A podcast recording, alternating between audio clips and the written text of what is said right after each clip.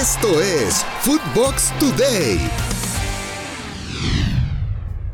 Agridulce empate en Ciudad Universitaria. Pumas de América se enfrentaron en el primer juego en los cuartos de final, con un empate 0 por 0. Los de Cuapa priorizaron lo defensivo. Por otro lado, los universitarios tuvieron más llegada pero no pudieron concretar. Todo se define el próximo sábado en el Estadio Azteca. Esto dijo Andrés Lilini, técnico de los Pumas, tras el empate. Un equipo que propuso y otro que, que, se, que se defendió y sacó un, resultado que creo que era lo que tenían eh, planificado. Y nosotros ahora tenemos que ir al revés. Nosotros tenemos que sacar un resultado. ¿sí? Quisimos ganar el partido, no pudimos. La gente siempre eh, agradecidos por el gran esfuerzo que hacen, por venir, por llenar un estadio. El, el sábado en el Azteca va a ser eh, si nos dejan la misma cantidad de gente, seguramente, porque donde vamos es igual, siempre. Entonces eso, eso nos da mucha fortaleza ante los momentos de debilidad. Pero yo creo que sí, las posibilidades están 50 y 50 por lo que sucedió esta noche. Nada para nadie en el gigante de acero. Monterrey y Atlas empataron a cero goles en un partido bastante trabado. La pandilla apretó pero finalmente ninguno se hizo daño y al igual que el clásico capitalino, se juegan el boleto a las semifinales el próximo sábado en el Estadio Jalisco. Esto dijo el Vasco Aguirre tras el empate a ceros. Ganar, no hay más, ganar, ganar, como fue el sábado pasado. no hay mañana, estamos a 90 minutos de, pasar de eliminatoria. Ganan ellos, ganamos nosotros. Si es el que gana, se, mete. Entonces, esa es la lectura. Estos son, sabíamos que eran 180 minutos y no hay otra más que ganar. El duelo de ricos es para el Manchester City. El Manchester City vino de atrás para vencer al PSG, que jugó con el tridente Neymar, Mbappé y Messi. El partido en Champions terminó 2 a 1 en favor de los Citizens. Mbappé abrió el marcador al minuto 50 y los goles del equipo inglés fueron obra de Raheem Sterling al 63 y Gabriel Jesús al 76 de encuentro.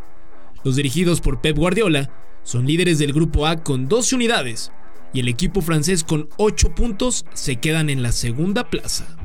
Real Madrid sin piedad contra el Sheriff. El equipo merengue visitó al equipo del Sheriff y los goleó 3 goles a 0, con anotaciones de David Alaba al minuto 30, Tony Cross al 45 y Karim Benzema cerró la victoria al 55 de partido. Con este resultado, los dirigidos por Ancelotti son líderes del grupo D con 12 unidades, dos puntos más que el Inter. Esto dijo el estratega italiano. Eh, muy bueno, pienso que hemos hecho un, un buen grupo, hemos fallado un partido, pero los otros lo hemos hecho bien, hemos ganado los tres partidos afuera, hemos cumplido por un partido serio esta noche la calificación, ahora falta un partido para llegar a la primera plaza que creo que va a ser importante en esta competición, pero hasta ahora el equipo ha cumplido, la dinámica del momento es buena, lo estamos haciendo bien, jugamos bien, marcamos goles, hay buena combinación entre los jugadores, eh, todo bien. Atlético de Madrid es un desastre en Europa. Los colchoneros recibieron al Milan, buscando una victoria después de los malos resultados ante el Liverpool. El equipo italiano sorprendió y se llevó la victoria por la mínima con gol de Junior Mesías al minuto 87. El grupo B se aprieta y el único boleto a la siguiente ronda se lo pelean Porto, que es segundo con 5 unidades, Milan, que tiene 4 puntos, al igual que el Atlético, que es cuarto. Esto dijo el defensa central José María Jiménez después de la derrota.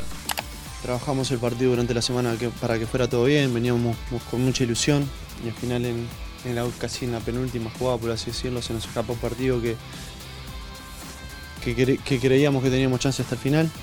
Eh, y al final, bueno, eso iba a definir el partido, un detalle. Después de un partido tan trabado, tan, tan trabajado de parte de los dos equipos, creo que, bueno, eh, yo en el triunfo y al final el que tuviera el gol era el merecedor, el merecedor de, triunfo. Nos queda la última, la última bala, el último tren y hay que intentar agarrarlo y, ganar.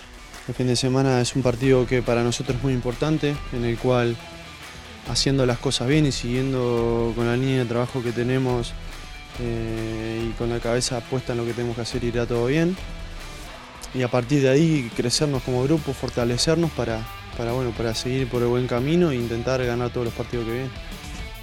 Resultados en la Champions. El equipo de Besiktas perdió el local 2 a 1 contra el Ajax. Edson Álvarez no fue convocado debido a acumulación de tarjetas. El Inter como local derrotó 2 a 0 al Shakhtar Donetsk. El Sporting de Lisboa le pegó 3 goles a 1 al Borussia Dortmund. Con este resultado, los alemanes quedan fuera. El Liverpool en Anfield venció 2 a 0 al Porto. Tecatito Corona una vez más no tuvo actividad. Y el Leipzig goleó de visita 5-0 al Brujas. Napoli complica su pase en la Europa League. El Spartak de Moscú venció al Napoli en la jornada 5 por marcador de 2 goles a 1 y complica su pase a la siguiente ronda. El Chucky Lozano jugó los 90 minutos del partido. El grupo C tiene como líder al Spartak con 7 puntos. Napoli es segundo con las mismas unidades. Y en la tercera plaza se ubica el Legia con 6 puntos. En cuarto, el Leicester con 5 unidades. Estos dos últimos se enfrentan a las 2 pm. Benzema declarado culpable. El Tribunal de Versalles ha declarado al delantero francés del Real Madrid, Karim Benzema, culpable de toda complicidad por chantaje sexual a Mathieu Valbuena. El francés no pisará la cárcel, pero sí tendrá que pagar una multa de 75 mil euros. Bob Bradley, nuevo entrenador de Toronto. A través de sus redes sociales, el equipo de Toronto FC hizo oficial la llegada del ex técnico del LAFC, Bob Bradley, como nuevo entrenador para la próxima temporada. Volverá a dirigir a su hijo, Michael Bradley. Listas las fechas para el sorteo del Mundial de Clubes. El próximo lunes 29 de noviembre a las 17 horas hora de Europa tendrá lugar en Zurich, Suiza, el sorteo que decidirá los enfrentamientos del Mundial de Clubes de FIFA. Además de Rayados, habrán otros seis equipos que sabrán su camino al torneo que se disputará en los Emiratos Árabes.